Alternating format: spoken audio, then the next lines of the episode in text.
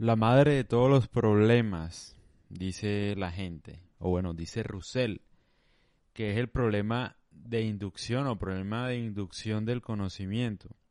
¿Qué quiere decir eso? Voy a tratar de explicarlo de manera simple.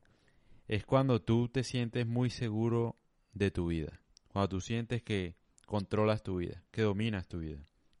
Hay varios ejemplos que da Nassim Taleb, que es un autor favorito mío, que dice pues básicamente que da un ejemplo del, del pavo en acción de gracias. Dice como que el pavo lo alimentan todos los días y el pavo, bueno, cada vez que lo alimentan se siente más confiado ya de la comida y tal. Y el pavo cuando más confiado está, ¡pum! Llega el día de acción de gracias y se lo comen. O sea, la misma mano que lo alimentó es la misma mano que lo ahorca, lo parte y se lo come en la cena de Navidad o bueno, de acción de gracias, etcétera.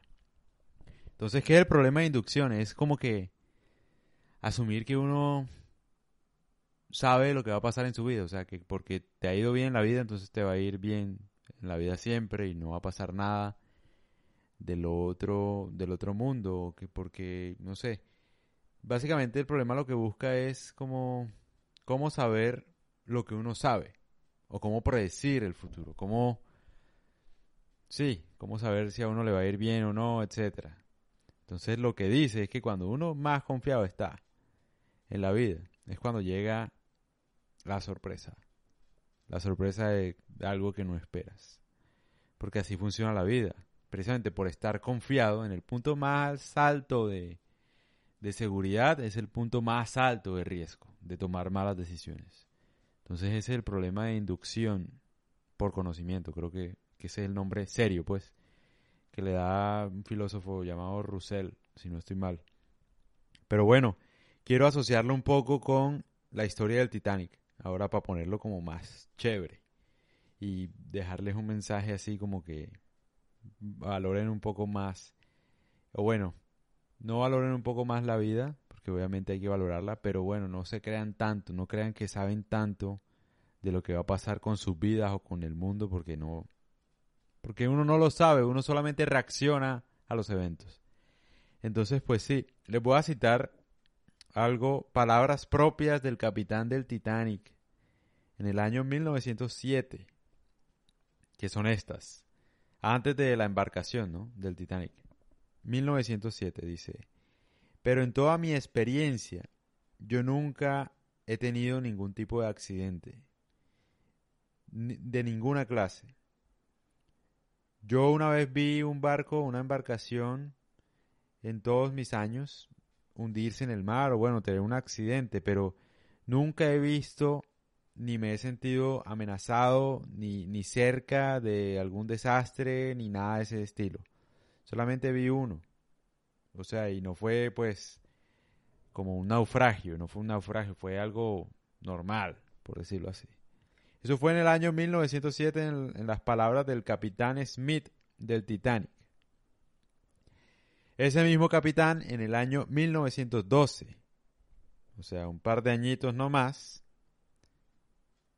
estuvo en el naufragio más importante de la historia de las embarcaciones eh, de la humanidad. Él mismo, él mismo manejó el naufragio más famoso de la historia de la humanidad, fue el del Titanic, un par de añitos después, cinco años después. Ese es el problema de inducción. Ese es. Que porque tú no hayas visto algo no quiere decir que no vaya a pasar. En palabras más básicas. Recuerden siempre que yo trato de hacer los podcasts de cualquier tema que a mí me interesa. Hago una aclaración breve. No lo hago necesariamente para satisfacer al público, lo hago para, para mí mismo, o sea, para tratar de entender esto y que se me quede. O sea, que se me quede esta lección tan importante que estoy leyendo. Porque uno siempre cree que tiene la vida controlada. O sea, uno cree que porque no ha pasado algo, entonces no va a pasar nunca. Esa es la peor inferencia que uno puede hacer. Es como, bueno, no sé si sepan con el tema del cáncer. O sea, a las personas que tienen cáncer, por ejemplo, les hacen un examen, un, escanen, un escanen no, les hacen un escaneo, perdón, estoy pensando en, en inglés, les hacen un escaneo. Entonces, bueno, para ver si tienen alguna célula cancerígena y tal. En fin. Entonces, bueno, al parecer ya se curó el cáncer. ¿Por qué? Porque no hay ninguna célula cancerígena. Eso es un problema de inducción. ¿Por qué? Porque el escáner, escáner, no, no revisa célula a célula del cuerpo. Porque son demasiadas células. Son millones de células. Entonces no hay posibilidad de saber exactamente si ya se fue el cáncer o no. El, man analiza generalmente, o sea, por encima, si la persona se curó o no de cáncer.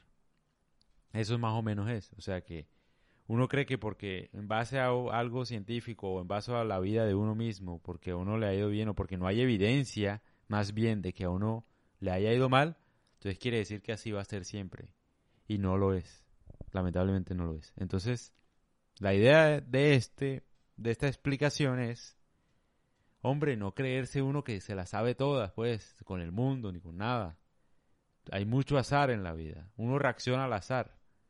Y lo mejor, o la mejor forma de hacerlo es con calma y tratando de tomar la mejor decisión sobre lo que la vida nos da.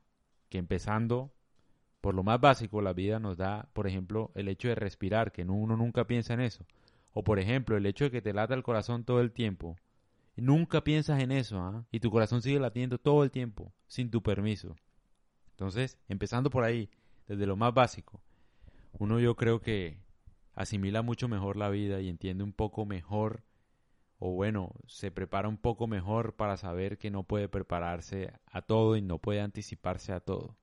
Básicamente es eso, y que hay que vivir con gratitud porque así sea que te haya ido bien, así sea que hayas tomado buenas decisiones, no quiere decir que así va a ser siempre.